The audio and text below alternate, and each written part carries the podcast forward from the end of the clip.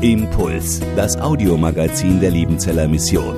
Predigten, Veranstaltungen und Specials weltweit am Leben dran. Impuls zum Nach- und Weiterdenken.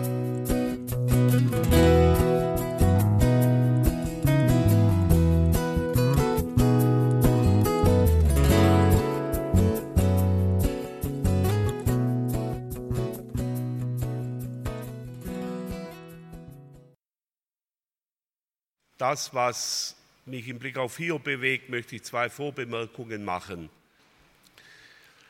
Ich meine, dass der Hiob keine leichte Kost ist und es gibt auch vergleichbar andere biblische Texte, die keine leichte Kost sind, die man nicht einfach beim einmal lesen äh, komplett erfassen und verarbeiten kann.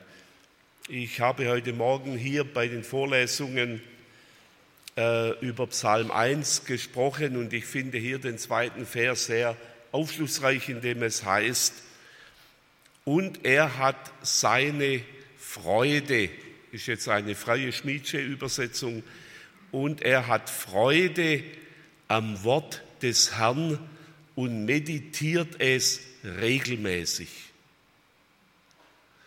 Und ich glaube, dass das der Weg ist, um mit der Bibel umzugehen.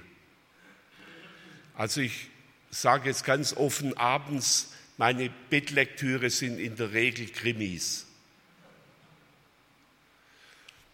Und den lese ich einmal und dann ist gut. Nicht, dann weiß ich, wer der Täter war, wie es ausgeht und dann ist gut. Und so ist bei der Bibel nicht. Er, er liest, er hat Freude am Wort des Herrn, Luther übersetzt am Gesetz des Herrn und meditiert es regelmäßig. Er meditiert es bei Tag und bei Nacht. Und wenn Sie hier lesen sagen, da verstehe ich ja überhaupt nichts, ist überhaupt nicht schlimm. Meditieren, wiederlesen, wiederlesen. Ich war kürzlich zu einem Vortrag und äh, ich bin ja Wanderprediger und bin oft zum ersten Mal in einem Kreis, dann werde ich immer interviewt. Also Interviews schaue ich inzwischen nicht mehr. Und da wurde ich gefragt, wie lange hast du dich vorbereitet auf den heutigen Abend? Dann habe ich gesagt, 40 Jahre.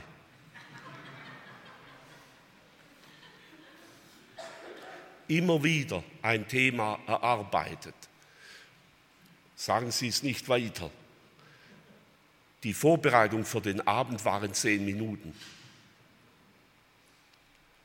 Aber für das Thema habe ich 40 Jahre daran gearbeitet. Und wenn ich in zehn Jahren noch lebe und ich mache dasselbe Thema und ich bekomme die gleiche Frage und es fragt mich eben, wie lange hast du dich vorbereitet, dann sage ich 50 Jahre. Verstehen Sie das, dass wir, wenn wir etwas nicht verstehen, nicht verzagen, sondern sagen, komm nächstes Jahr wieder vorbei, dann verstehe ich es vielleicht. So, wir haben ein kolossales Programm für heute Abend, äh, nämlich die zwei Schluss, große Schlussabschnitte, die Reden Elihus und die Reden Gottes und darauf die Antworten Hiobs und dann noch ein paar Takte auch zur abschließenden Rahmenerzählung.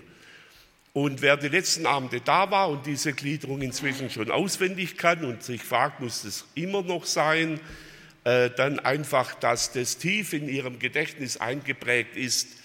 Ich sage immer, machen Sie mit Ihrer geistigen Kamera ein Bild von dieser Folie. Machen Sie ein Bild und vergessen Sie es nie wieder.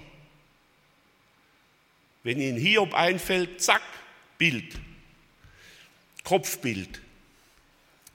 Also die Wende, das Weisheitsgedicht und dann die Reden des jüngeren Freundes Elihu und dann die Gottesreden mit der Antwort Hiobs. Wir starten Teil 1 mit der Antwort von Elihu, mit den Reden Elihus. Sie sehen, das ist ein sehr langer Teil, Kapitel 32 bis 37, natürlich auch dieser Teil nur in Auswahl. Und ich beginne mit einigen formalen Beobachtungen, die schon für die Interpretation nicht unwichtig sind. Die Elihu-Rede ist die längste Rede am Stück im Buch Hiob ohne Unterbrechung. Die Elihu-Rede bleibt ohne Antwort Hiobs, auch ohne Widerspruch. Elihu fasst die vorausgehenden langen Reden genial zusammen. Diese Kapitel 4 bis 27 fasst Elihu zusammen, unglaublich. Also aktuelle Bewertung Elihus, er war ein systematischer Denker und Theologe. Und Elihu leitet über zur Rede Gottes. Ich persönlich interpretiere Elihu absolut positiv, das habe ich schon gesagt. Diese Kapitel, die Reden Elihu, sind aktuell nach wie vor der umstrittenste Teil in der Interpretation des Hiob-Buches.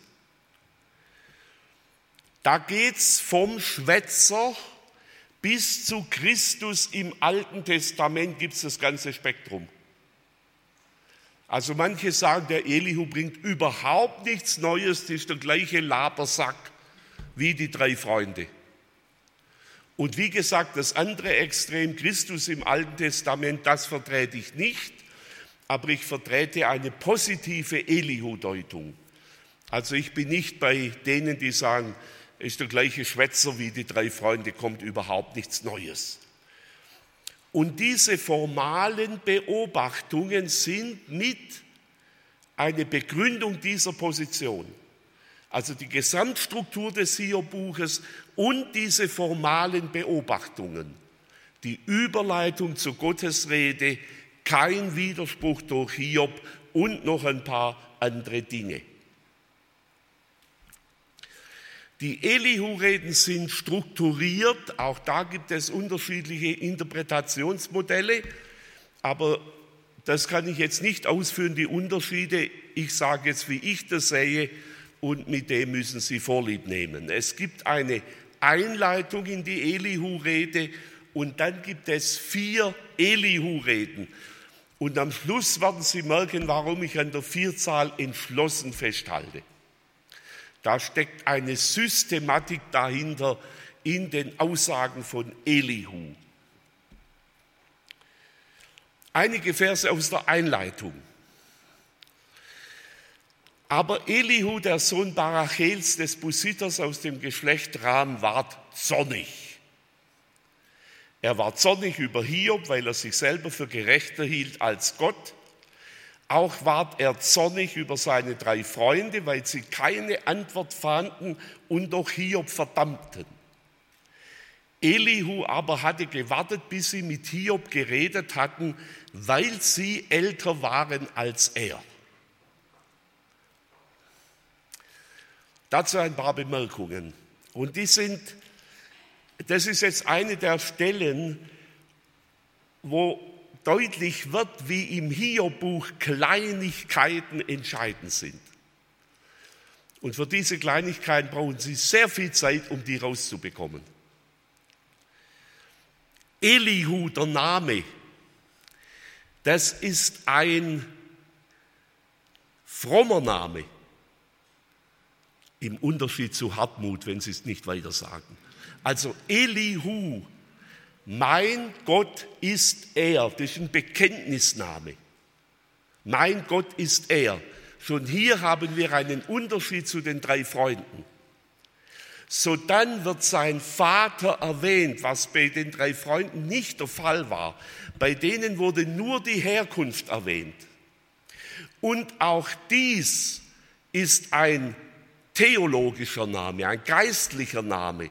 Der Sohn Barachels, da steckt Barach drin und das heißt Segen. Der von Gott gesegnete. El heißt Gott, Kurzform von Gott. Und in der vorderen, im vorderen Teil steckt Beracha, Segen drin. Sowohl er als auch der Vater haben geistliche Namen. Und das dürfte ein Hinweis sein. Hier begegnen wir einer Familientradition, die geistlich geprägt ist. Jetzt sind wir vielleicht überrascht, dass es heißt, er war zornig und das wiederholt sich ja mehrmals. Nicht? Also da müssen wir uns jetzt nicht einen jähzornigen Menschen vorstellen, man könnte ja auch äh, übersetzen, der war aufgebracht, der war aufgewühlt, denn der hatte sich ja alles angehört, was vorher gesagt wurde. Und also wenn man die Kapitel 4 bis 27 Zeuge war und angehört hat, dass man da etwas äh, absolut nachvollziehbar. Jetzt ist mir aber eine Sache wichtig. Ich sage es mal so, der Elihu war emotional erregt. Aber das zeigt sich nicht in seinem Gespräch mit Hiob. Die Unterscheidung zwischen emotionaler Ergriffenheit und einer Gesprächsführung ist eine ganz wichtige Sache. Es gibt Menschen, die sind erregt und die sind dann auch erregt im Gespräch. Solche Personen werden keinen Konflikt lösen. Wer seine Erregung in die Konfliktlösung hineinträgt, löst keinen Konflikt. Und das ist mir bei Elihu eine wichtige Beobachtung. Er ist erregt, aber im Gespräch kann er seine Erregung zügeln. Sonst wäre er nicht fähig zu helfen. So, und jetzt kommt diese geniale Zusammenfassung dessen, was er gehört hat. Er war zornig über seine drei Freunde, weil sie keine Antwort hatten. Und damit haben wir eine Interpretation innerhalb des Hiob-Buches. Und das halte ich für ganz wichtig. Der Text interpretiert sich selber. Ich brauche nicht den Schmied zum Interpretieren. Das macht der Text selber. Die Freunde geben keine Antwort, aber sie verurteilen Hiob. Und dann fasst er genauso genial, das macht er dann nachher noch deutlicher, äh, die Reden von Hiob zusammen, weil er sich selber für gerechter hielt als Gott. Und damit trifft er einen Kern bei Hiob, den nachher Gott auch anspricht. Hiob hält sich für gerechter als Gott. Hiob wirft Gott vor, er sei ungerecht. Ja, Hiob geht an die Grenze in Kapitel 9 dessen, was aussagbar ist, nämlich er rückt Gott auf die Seite der Gottlosen. Ich sehe hier in Kapitel 9 in dieser Aussage äh, die, die deftigste Aussage Hiobs gegenüber Gott. Und auf der anderen Seite dann Vers 4, trotzdem schweigt er, bis niemand mehr redet. weil er der Jüngere ist. Also wenn ihr jetzt aufsteht und sagt, Schmied sei still, mit uns kommt die junge Weisheit, dann muss ich abtreten.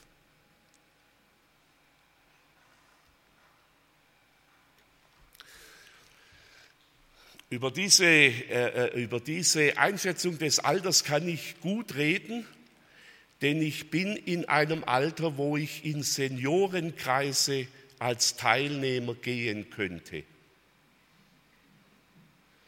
Also es gibt ja die Arbeit 55 plus, da würde ich nicht auffallen. Was ist die Problematik des Alters? Dass man in seiner Meinung unbeweglich wird. Sie kennen vielleicht den schwäbischen Spruch, an dem Bergnuff hat mein Vater genickt und mein Großvater und mein Urgroßvater und der Migi auch. Für alle Nicht-Schwaben, Micken ist Bremsen.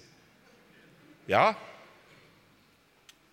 Und liebe ältere Geschwister, lassen Sie sich von hier Buch an dieser Thematik herausfordern, dass wir beweglich bleiben, auch im Alter. Und wenn es mit den Knie nicht mehr funktioniert, wenigstens im Kopf. Die drei älteren Freunde haben sich keinen Deut bewegt. Überhaupt nicht. Keine Bewegung. Die bleiben auf ihrer Position. Und das ist, das ist eine Gefahr des Alters. Sie ist auch, auch ein gewisser Schutz, aber dass man beweglich bleibt. Und was ich auch noch sagen möchte, auch in einer Offenheit für die Jungen. Soll ich sagen oder nicht?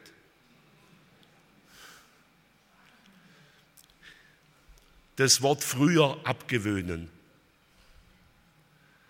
Das Wort früher abgewöhnen im Sinne, früher war alles besser. Das stimmt nicht.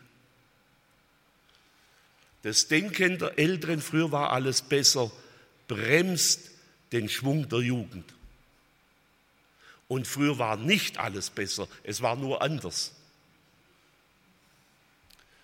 Ich habe das persönlich gelernt, als meine Kinder groß wurden und die Jugendarbeiter als Mitarbeiter eingestiegen sind. Ja, da habe ich auch gedacht, so wie wir es gemacht haben in den 70er Jahren, das war die Sternstunde der Jugendarbeit.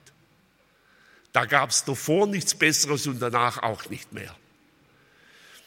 Und dann habe ich gemerkt, dass ich beginne, mit etwa 40, 45 Jahren im Früherraster zu denken. Früher war es besser. Und als ich das erkannt habe, habe ich versucht, mir das sofort abzugewöhnen. Sofort. Und zu sagen, ihr macht es anders, aber ihr macht es auch gut. So, das war ein kleiner Exkurs, jetzt mir nach. Ich sage das deshalb, weil das in manchen Gemeinden wie ein Mehltau auf der ganzen Arbeit liegt, das Verhältnis der Generationen. Wie ein Mehltau und alles blockiert und die Generationen auseinanderbringt. Aber bitte jetzt nicht denken, ich hätte vom LGV gesprochen.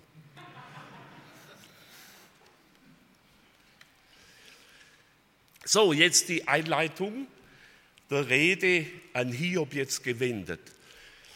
Höre doch Hiob. Wieder eine ganz kleine Anmerkung.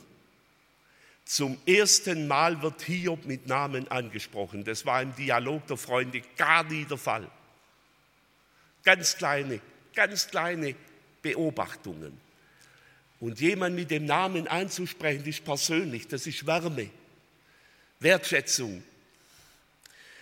Höre doch hier meine Rede und merke auf alle meine Worte. Mein Herz spricht aufrichtige Worte und meine Lippen reden lauter Erkenntnis. Der Geist Gottes hat mich gemacht und der Odem des Allmächtigen hat mir das Leben gegeben. Kannst du, so antworte mir, rüste dich gegen mich und stelle dich. Die Aufforderung zum Dialog, obwohl er nicht erfolgt. Siehe, vor Gott bin ich wie du, und aus Erde bin auch ich gemacht. Siehe, du brauchst vor mir nicht zu erschrecken, und mein Drängen soll nicht auf dir lasten. Du hast geredet vor meinen Ohren, den Ton deiner Reden höre ich noch. Und jetzt kommt wörtliches Zitat. Ich bin rein, ohne Missetat, unschuldig und habe keine Sünde. Siehe, Gott erfindet Vorwürfe wider mich. Er betrachtet mich als seinen Feind. Er hat meine Füße in den Block gelegt und hat Acht auf alle meine Wege. Siehe, darin hast du nicht recht. Muss ich dir antworten, denn Gott ist mehr als ein Mensch. Ich sehe hier zwei Dinge. Das eine, Elihu ist klar in der sachlichen Aussage. Er zitiert Hiob und sagt, du hast nicht recht. Du hast gesagt, Gott ist ungerecht, das stimmt nicht, Gott ist gerecht. Gott ist kein Mensch. Das Zweite, was er tut, und da meine ich, unterscheidet sich von den Freunden, er ringt er ringt da um das Vertrauen zu Hiob. In der Aussage, siehe vor Gott bin ich wie du. ich bin aus Erde gemacht wie du. Siehe, du brauchst vor, mich nicht, vor mir nicht erschrecken. Hier stellt sich Elihu auf eine Stufe mit Hiob und ringt um das Vertrauen. Also das, was ich gesagt habe, was ich bei den drei Freunden meine, was fehlt, ist Herz und Kopf. Herz und Kopf, aber nicht nur Kopf. Und hier meine ich, bei Elihu haben wir Herz und Kopf. Und dann ist er natürlich in den Sachaussagen anderer, anders positioniert. So, Elihu vier Reden in Auswahl. Sie bekommen mein Auslegungsmodell und ich habe kein Problem, wenn Sie das prüfen und sagen, mein Ergebnis ist ein anderes. Dann brauchen wir halt ein Diskussionsforum. Also jetzt eine Auswahl aus der ersten Rede. Ich halte die erste Elihu-Rede für die wichtigste. Die anderen mache ich auch ganz kurz. Warum willst du mit ihm hadern, weil er auf Menschenworte nicht Antwort gibt? Denn auf eine Weise redet Gott und auf eine zweite, nur beachtet man es nicht. Elihu geht jetzt auf eine Frage ein, die Hiob aufgeworfen hat. Nämlich Hiob hat gesagt, Gott antwortet mir nicht. Und jetzt sagt Elihu, doch, Gott antwortet. Gott antwortet auf verschiedene Weise. Die erste Weise, die er dann ausführt, ist der Traum. Darauf gehe ich nicht ein, weil ich meine, das betrifft Hiob nicht. Er, Elihu, führt zwei Weisen auf, wie Gott redet, um zu zeigen, Gott redet auf vielfache Weise. Man denkt an, Hiob, an, an Hebräer 1, Vers 1. Äh, aber der Traum ist jetzt nicht das, was Hiob betrifft. Und dann das Zweite. Vers 19. Auch warnt er ihn durch Schmerzen auf seinem Bett und durch heftigen Kampf in seinen Gliedern. Jetzt ist er bei Hiob und richtet ihm sein Leben so zu, dass ihm vor der Speise ekelt und seine Seele, dass sie nicht Lust hat zu essen.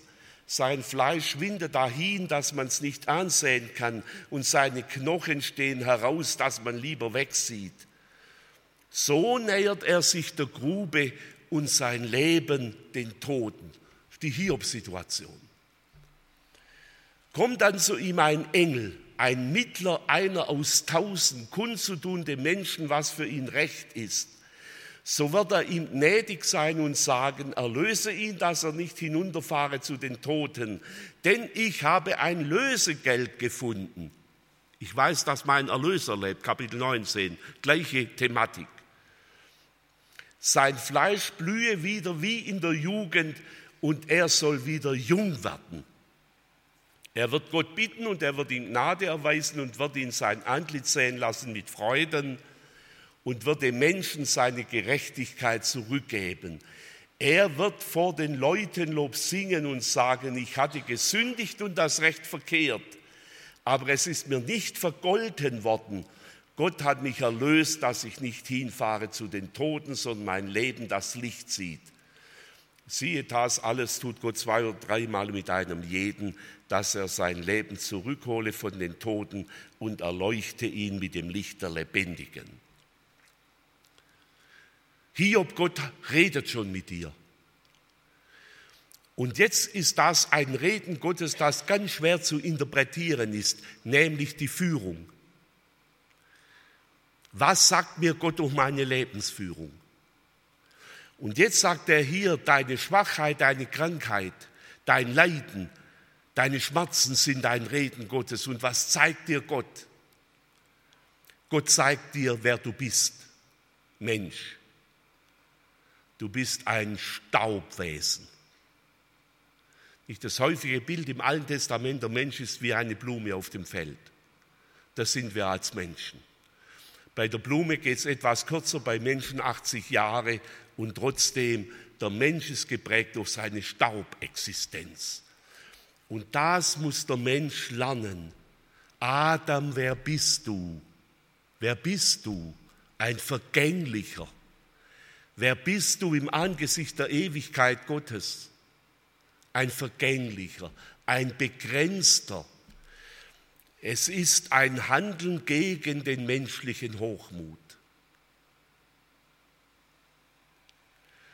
Der Mensch kann in die Phase kommen, wo seine Hände restlos leer werden, wo er nichts mehr vorweisen kann, wo er nichts mehr hat. Und das ist die Wirklichkeit seiner Existenz, als Staubexistenz.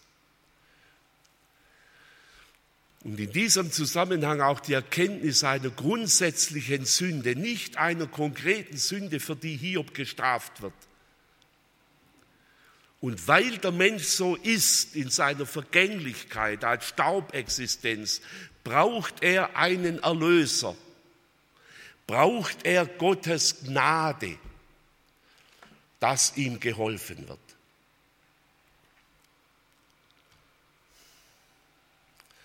Erste Rede Ilihus Zusammenfassung. Ich meine, wir begegnen hier der Einfühlung und der Wahrheit, der Empathie und der Wahrheit, der Gnade und der Wahrheit. Die Tatsache, dass Gott schon redet, ich sage, das Reden Gottes in der Führung ist schwer zu interpretieren. Häufig erst im Rückblick. Und jetzt kommt ein wichtiger Punkt. Elihu redet mit Hiob nicht über seine Vergangenheit. Nicht die drei Freunde, die haben in der Vergangenheit rumgesucht, wo hast du gesündigt? Das tut Elihu nicht. Wenn er von der Sünde spricht, ist es eine andere Dimension. Die Vergänglichkeit des Menschen hat grundsätzlich zu tun mit seinem Sündersein, ohne eine bestimmte konkrete Sünde vor allem eine konkrete Sünde im ethischen, also im zwischenmenschlichen Bereich. Und wenn man die ganze Rede liest, Elihu, ich bin auf den Schlussvers gar nicht eingegangen, Elihu hat Hoffnung für Hiob. Solches tut Gott zwei oder dreimal, dass er den Menschen an den Rand des Todes führt. Bitte nehmen Sie diesen Vers nicht gesetzlich. Aber haben Sie schon zwei oder drei Situationen am Rand des Todes? Denke, dass manche unter uns sind, die das haben. Zwei unterschiedlicher Art. Zwei oder drei Situationen, wo Gott dir gezeigt hat, du bist eine Staubexistenz. Die Reden 2 und 4, wir können die Texte nicht lesen, ich sage summarisch. In der zweiten Rede, Kapitel 24, 34, sagt Elihu zu Hiob, Hiob, werde jetzt nicht schuldig. Die Freunde haben gesagt, du bist früher schuldig geworden. Das thematisiert Elihu nicht. Er sagt, Elihu werde in deinem Leiden nicht schuldig, indem du Gott als ungerecht bezeichnest. Die zweite Rede, die dritte Rede geht jetzt ein bisschen schnell. Die dritte Rede, ich fasse es zusammen. Elihu fragt Hiob, was nützt Gott deine Frömmigkeit? Überhaupt nichts. Gott ist im Himmel. Du bist auf Erden. Was nützt Gott deine Frömmigkeit? Deine Frömmigkeit nützt dir und deine Frömmigkeit nützt deinem Nächsten. Ich sehe hier den Ansatz der Rechtfertigungslehre. Ich komme mit Gott nicht in Ordnung durch meine Frömmigkeit. Und das ist ja auch ein Grundthema. Hiob, bist du umsonst gerecht? Bist du umsonst fromm? Nein, du bist ja gesegnet. Was erschließt mir den Himmel, meine Frömmigkeit oder die Gnade? Wem dient meine Frömmigkeit? Es sind natürlich tiefe theologische Kapitel. So, und die letzte Rede, da lese ich ein paar Verse. Siehe, Gott ist mächtig und verwirft niemand, der ist mächtig an Kraft des Herzens. Den Gottlosen erhält er nicht am Leben, sondern hilft dem Elenden zum Recht. Er hilft dem Elenden zum Recht. Er wendet seine Augen nicht von dem Gerechten, sondern mit dem Königen auf dem Thron lässt er sie sitzen, immer da, dass sie groß werden. Den Elenden wird er durch sein Elend erretten. Wieder hat Elihu Hoffnung für Hiob. Das geht bei den Freunden nur über Buße. Bei Elihu ist es anders. Und dann der Abschluss der Elihu-Rede. Das vernimm Hiob, steh still und merke auf die Wunder Gottes. Weißt du, wie Gott ihr ihnen Weisung gibt und wie er das Licht aus seinen Wolken hervorbrechen lässt? Kannst du gleich ihm die Wolkendecke ausbreiten, die fest ist wie ein gegossener Spiegel? Ebensamen das Licht nicht. Hiob du hast das Licht nicht gesehen, bei dir war alles dunkel. Das Licht ist hinter den Wolken versteckt. Als aber der Wind daherfuhr, da wurde es klar. Der Wind treibt die Wolken auseinander, kommt die Sonne durch das Licht. Von Norden kommt ein goldener Schein. Um Gott her ist schrecklich mächtiger Glanz. Nicht, also nicht schrecklich, Groß, großer Glanz, gewaltiger Glanz. Hier bei dir war jetzt Wolken, bei dir war es dunkel. Aber jetzt haut der Wind die Wolken auseinander, da kommt Licht hinein. Und das ist die Begegnung mit Gott. Und hier haben wir die Vorbereitung der Gottesrede. Zusammenfassung, es geht Elihu nicht zunächst um Hiobs Vergangenheit. Elihu hat Hoffnung für Hiob. Die Freunde sind vergangenheitsorientiert, Elihu ist zukunftsorientiert. Elihu warnt Hiob, dass er jetzt nicht sündigt, im Leid nicht sündigt. Die größte Hoffnung ist die Gottesbegegnung. Hier haben wir die Überleitung. Und die letzte Folie zu Elihu. Deshalb müssen es vier Reden sein. Die Elihu-Rede ist gerahmt durch den Zuspruch. Und die zwei Mittelreden sind Ermahnung. Das heißt, die Ermahnung ist gerahmt durch den Zuspruch. Und das ist für mich die Struktur des Evangeliums. Die Elihu-Rede ist für mich oder hat für mich eine Evangeliumstruktur. Und das sehe ich durchaus positiv. Letzter Abschnitt, die Gottesreden. Zuspruch, Ermahnung, Ermahnung, Zuspruch. Das Evangelium ist zuerst Zuspruch und nicht zuerst Ermahnung. Gott liebt dich. Ich habe Hoffnung für dich. Gott hat einen Erlöser für dich. Das ist Elihu. Also Sie merken, ich habe eine kleine Leidenschaft für Elihu. Eine kleine, die immer größer wird. So, jetzt die letzten Kapitel.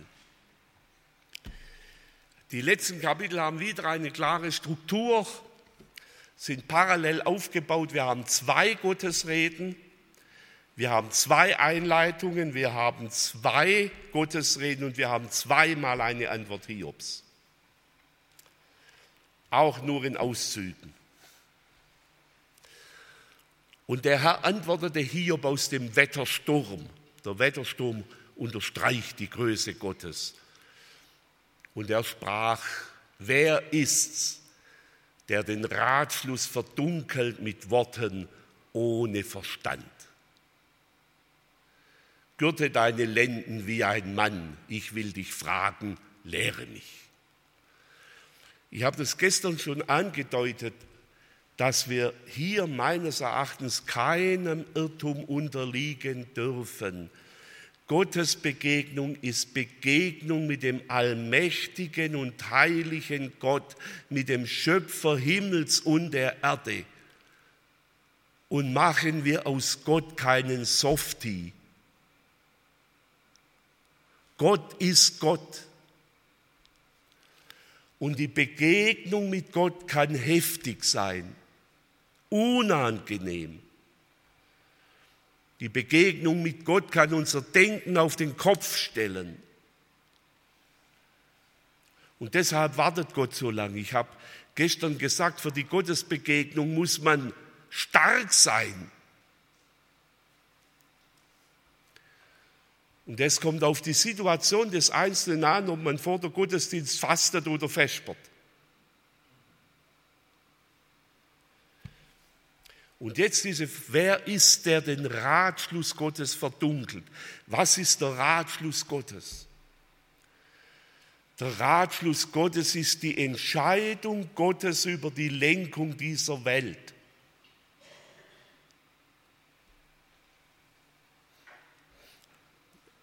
Es gibt im Alten Testament Texte, die nahelegen, es gibt ein himmlisches Parlament.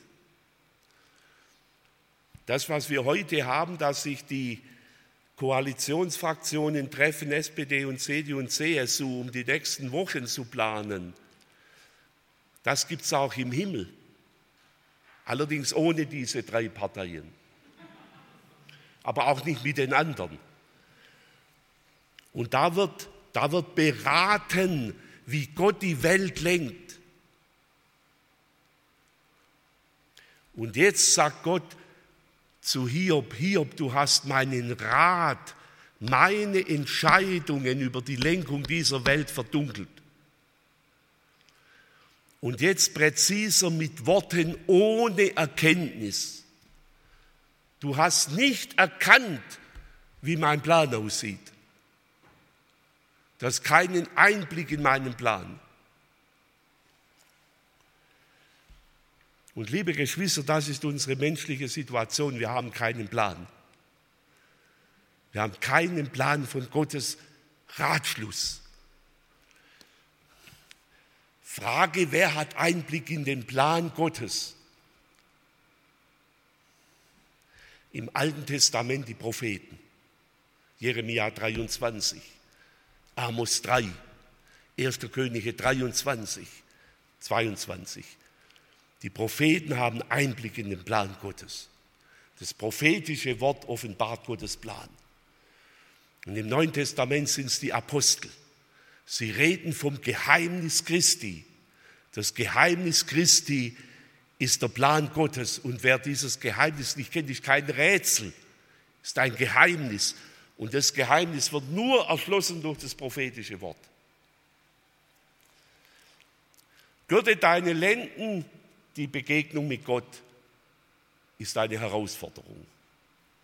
So, und jetzt stellt Gott Fragen, erste, die erste Rede, ein paar Auszüge.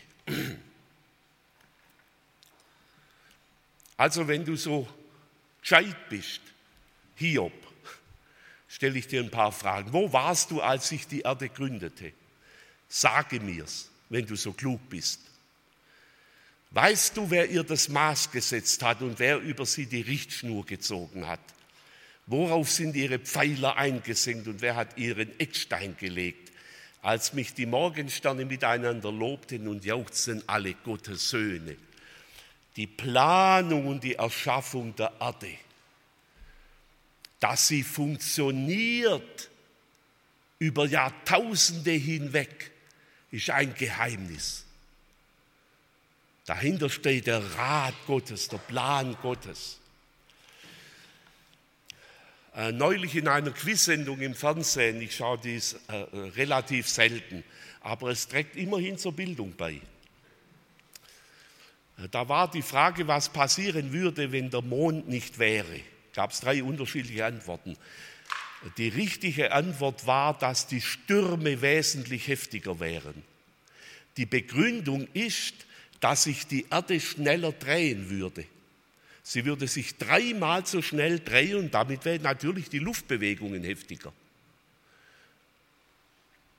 Was für ein ausgeklügeltes System das Universum, dass unsere Erde nicht irgendwo ins Nirvana fällt. Unglaublich.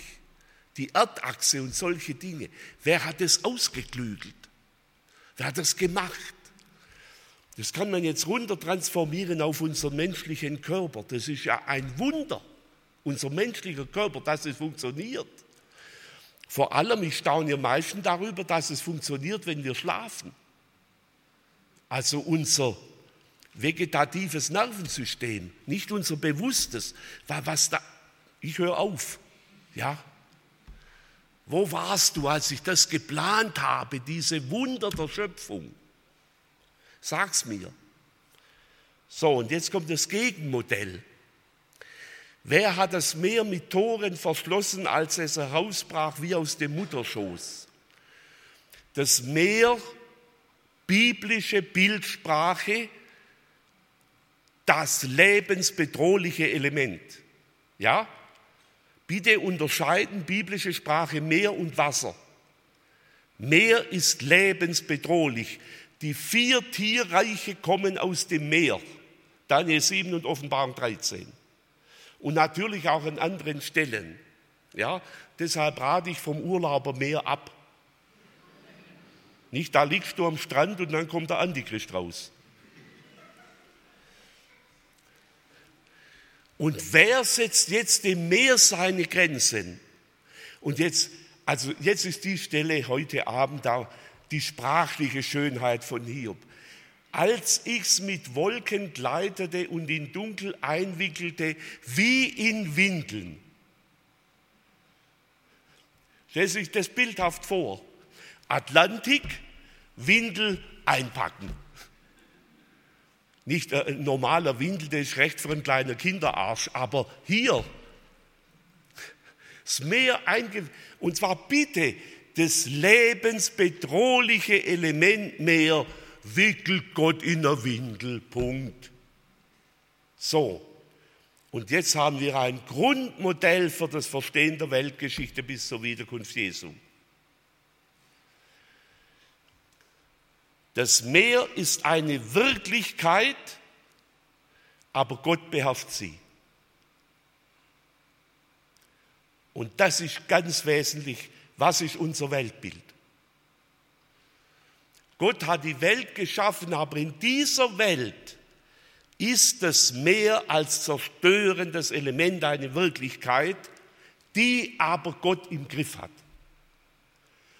Und das ist die Spannung, die hier zum Tragen kommt. Das ist die Spannung, die jetzt hier persönlich erlebt. Und deshalb sage ich, hier haben wir eine Antwort. So ist die Welt. Und so wird sie sein bis zur Wiederkunft Jesu. Gott hält die Welt, erhält die Welt gegen die Zerstörungsmächte. Und da könnte man jetzt viele andere Texte anfügen, auch Psalmen.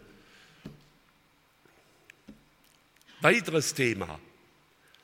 Und jetzt kommen wir näher zu Hiob. Haben sich dir die Todestore je aufgetan oder hast du gesehen die Tore der Finsternis? Hast du erkannt, wie breit die Erde ist? Sage an, weißt du das alles? Welches ist der Weg dahin, wo das Licht wohnt? Hiob, Kapitel 3. Dunkel, Finsternis, ich möchte nicht gelebt haben. Ich möchte dunkel. Hiob, weißt du, was du geredet hast? Kennst du die Finsternis? Du kennst sie nicht. Die Finsternis ist finsterer als die Nacht und das Licht ist heller als der Tag.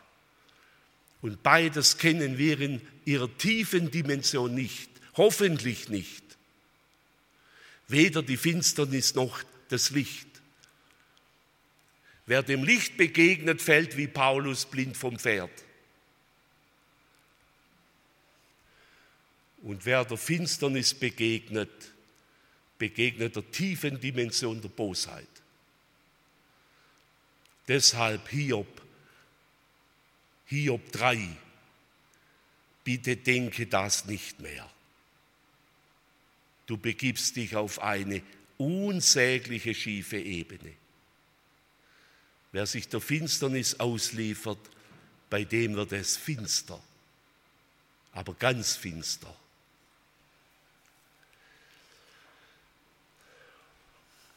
die Einleitung zur zweiten Gottesrede. Also es kommen da noch mehr Dinge, hier ob 38, 39 kommen noch mehr. Äh, wie gesagt, hier nur dieser Auszug. Und jetzt die Einleitung zur zweiten Gottesrede. Gürte wie ein Mann deine Lenden, ich will dich fragen, lehre mich. Willst du mein Urteil zunichte machen und mich schuldig sprechen, dass du Recht behältst? Hast du einen Arm wie Gott und kannst du mit gleicher Stimme donnern?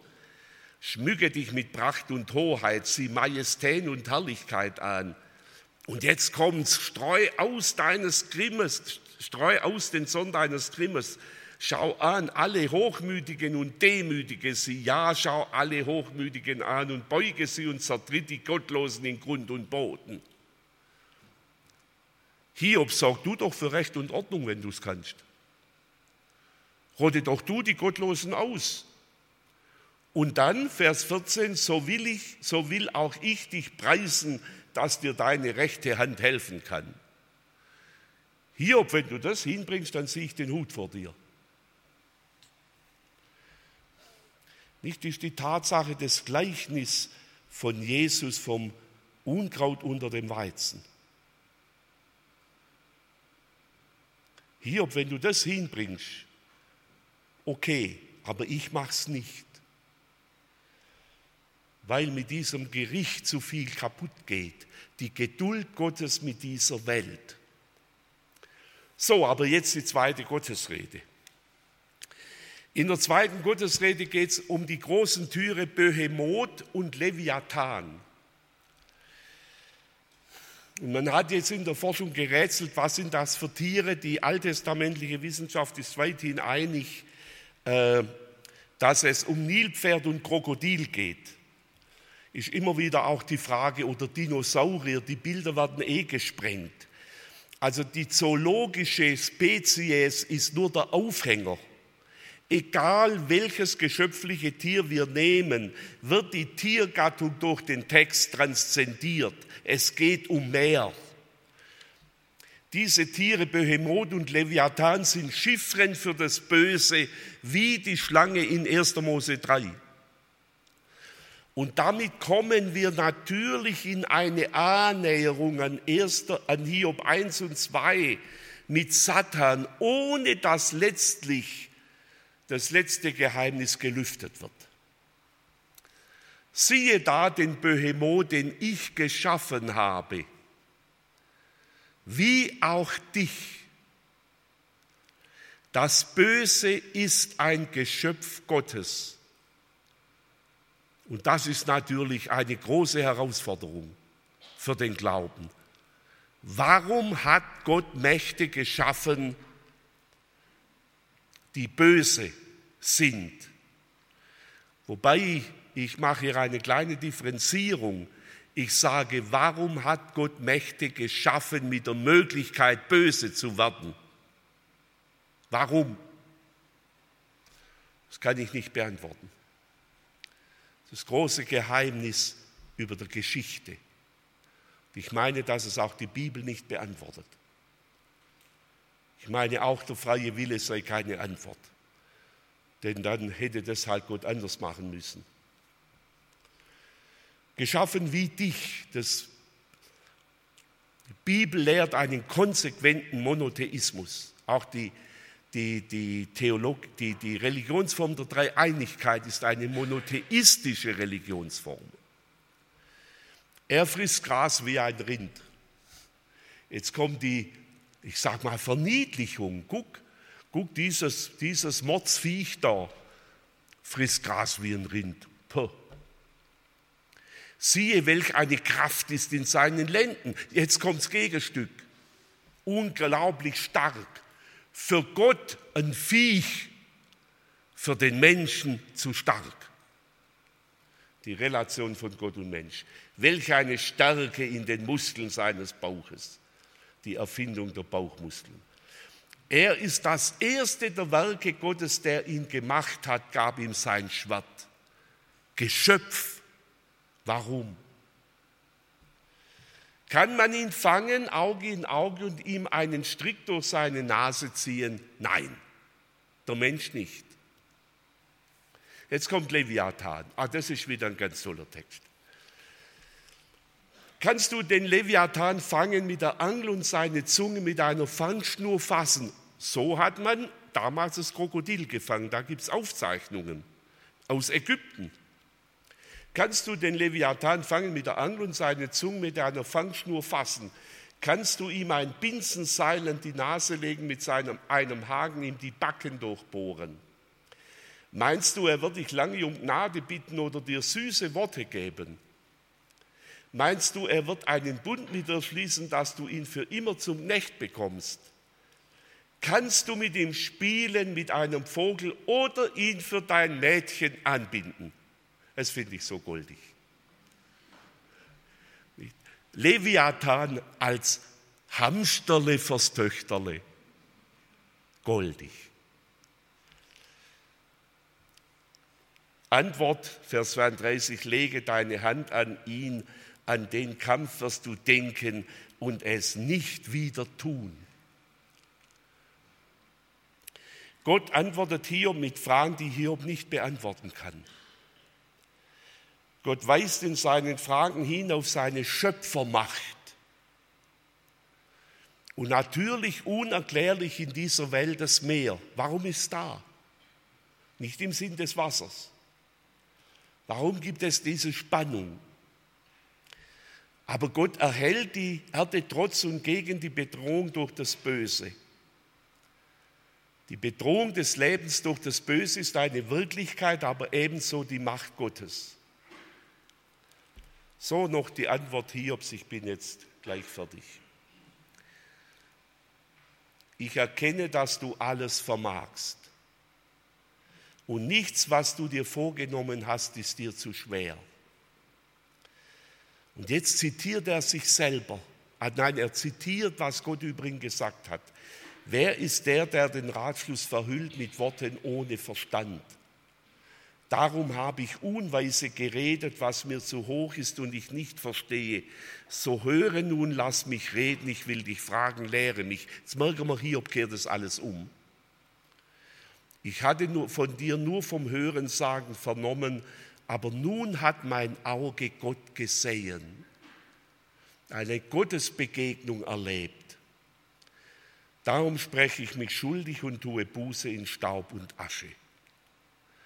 Auch bei Gott geht es nicht um eine ethisch-moralische Sünde Hiobs. Die Sünde Hiobs ist Gott nicht zu erkennen. Und darin sehe ich eine ganz große Aufgabe für Theologie und Verkündigung. Die Sünde als eine theologische Sünde in ihrer Grundkategorie und nicht als in der Grundkategorie ethisch. Und ich meine, das ist ein gesamtbiblisches Programm. Der Abschluss der Geschichte, Gott kritisiert die drei Freunde wieder bekommen wir eine innerbiblische Interpretation des Buches, die positive Feststellung Gottes zur Rede Hiobs. Er nimmt Hiob im Ganzen wahr und nicht nur einzelne Aussagen. Hiob soll Fürbitte tun für die drei Freunde und am Schluss wird Hiob gesegnet. Letzte Folie. Hiob erfährt den eigentlichen Grund seines Leidens nicht. Die Himmelsszene wird am Schluss nicht erzählt. Und ich gehe davon aus, dass die meisten Menschen, die leiden, genau dies nicht erfahren, was letztlich dahinter steht. Gott lädt ihn ein zum Vertrauen in seine Allmacht und in seine Führung. Die Antwort des langen Weges des Hierbuches lautet nicht von der Frage oder Klage zur Antwort, sondern von der Frage zum Vertrauen. Jetzt können Sie sagen, warum brauchen wir dazu 42 Kapitel? weil es ein ganz langer Weg ist, zu dieser Antwort zu kommen. Ein ganz langes Ringen, um dazu zu kommen. Ich habe letztlich keine Antwort auf das Warum. Aber Gott lädt mich ein zum Vertrauen. Ich fasse es zusammen mit zwei Liedern, ein ganz schlichtes Lied, was, mit, was äh, Gott Hiob antwortet. Ein schlichtes Lied, zwei Liedverse. He's got the whole world in his hand. Schöpfung und Meer hat er in der Hand. Und das bedeutet, he's got the little pretty baby in his hand. Oder um einen Choral zu zitieren, befiehl du deine Wege und was dein Herze kränkt, der allertreusten Pflege des, der die Himmel lenkt, der Wolken, Luft und Winden gibt Wege, Lauf und Bahn, der wird auch Wege finden, da dein Fuß gehen kann. Das ist für mich die Zusammenfassung des Hiob-Buches.